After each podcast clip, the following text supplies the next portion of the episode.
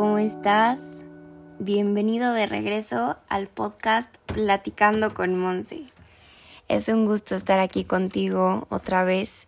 Gracias por tomarte el tiempo y escuchar mi podcast. Es ya el tercer episodio que sacamos, bueno, que saco. Espero que toda esta información te sirva un poquito, como siempre, pues lo más importante es siempre transmitir, intentar que los demás sepan el conocimiento que tú tienes, ¿no? Y bueno, pues hoy quiero retomar, no sé si te acuerdes, si escuchaste el episodio pasado, hablamos de cómo mejorar y lograr una comunicación eficaz. Voy a seguir tratando ese tema, pero ahorita te voy a hablar un poco de cómo lograr comunicar algo a través de tus emociones.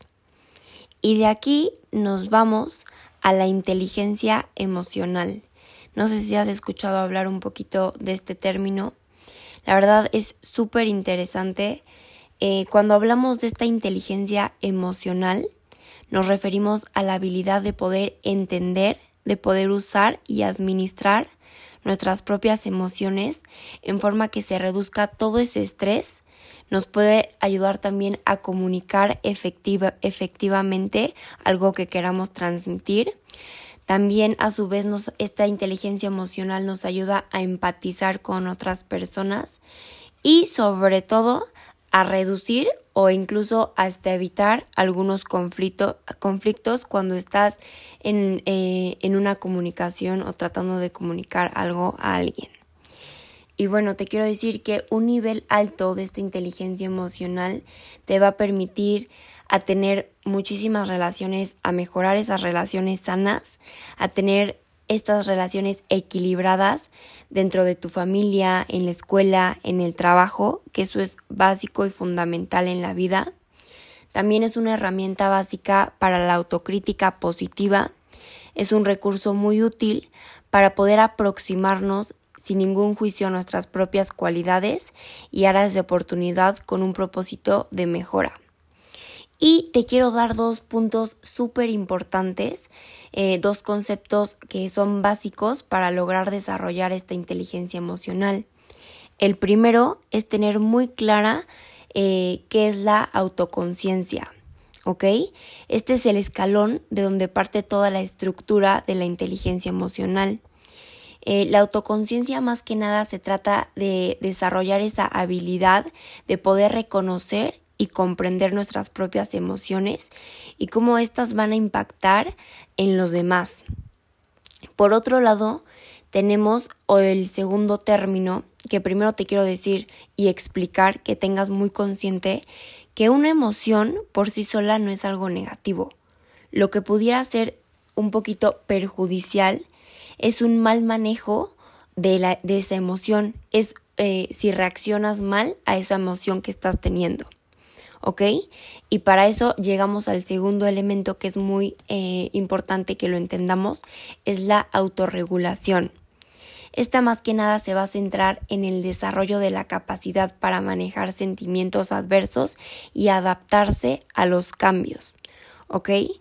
Todas las personas que dominan la autorregulación son buenas para la resolución de conflictos, tienen una rapidez de reacción y gestión de responsabilidad o liderazgo.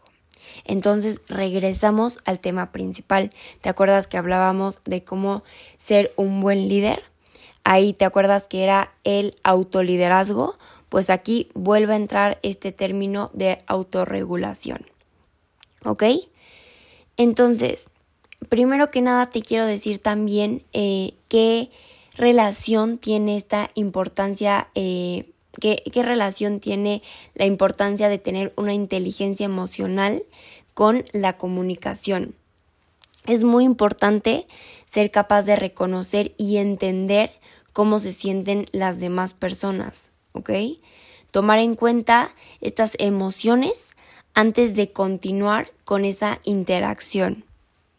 Y aquí es donde tenemos que destacar y desarrollar esas habilidades sociales, ¿ok? Que son conformadas por todos los mecanismos necesarios para entender las emociones de los demás. Es saber establecer una distancia entre estas y las nuestras al mismo tiempo que construimos un canal de comunicación para conectar con la gente con la que interactuamos. Estas habilidades sociales son muy importantes ya que cuando tú estás interactuando, comunicando a alguien, es necesario que tengas claro qué emociones trae esa persona, qué emociones tienes tú para no llegar a confundir o a lo mejor armar un conflicto y que ese tema que tú quieres llevar a cabo se desvíe. Y aquí viene muy importante, hablando de toda esta eh, retroalimentación, de cuando tú quieres comunicar a lo mejor algo que no es muy positivo a la otra persona, eh, una teoría súper eh, interesante que vimos en clase. Esta se desarrolló, se llama la teoría del sándwich.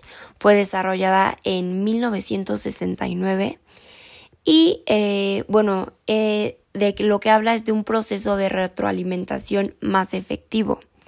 ¿Ok? La primera etapa se dice el sándwich porque primero tienes un pan, ¿no? Este pan, ¿cómo es? Suave.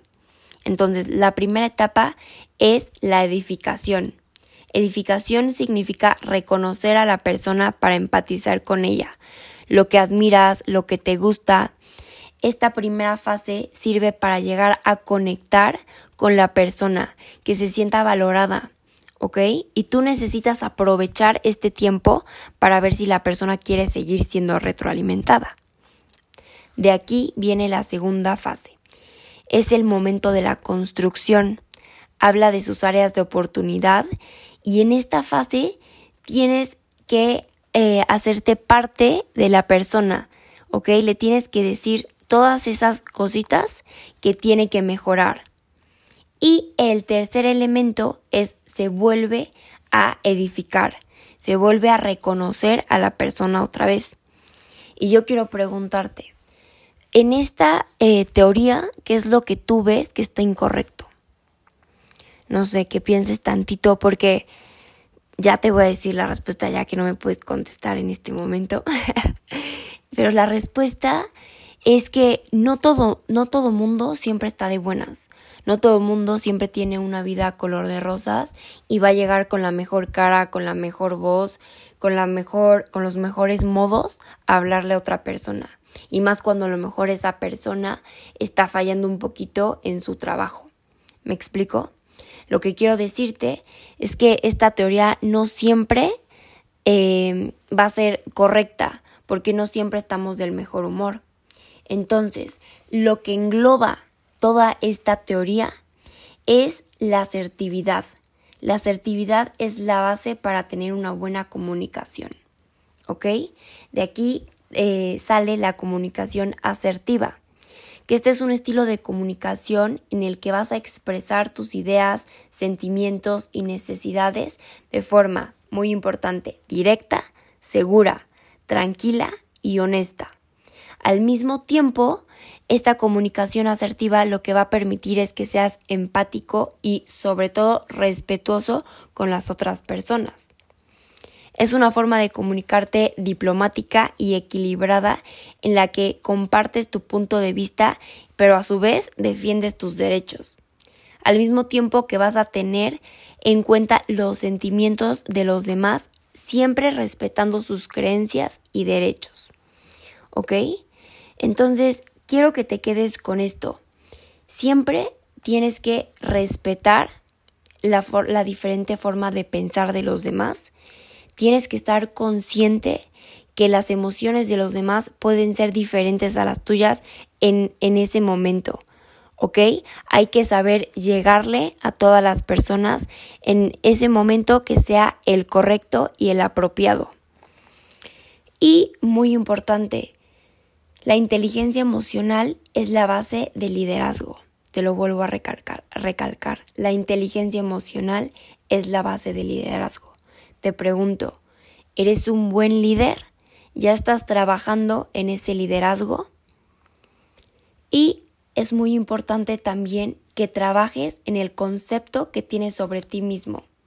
Luego se cambia tu autoestima y la asertividad va a ser mucho más efectiva en esa comunicación.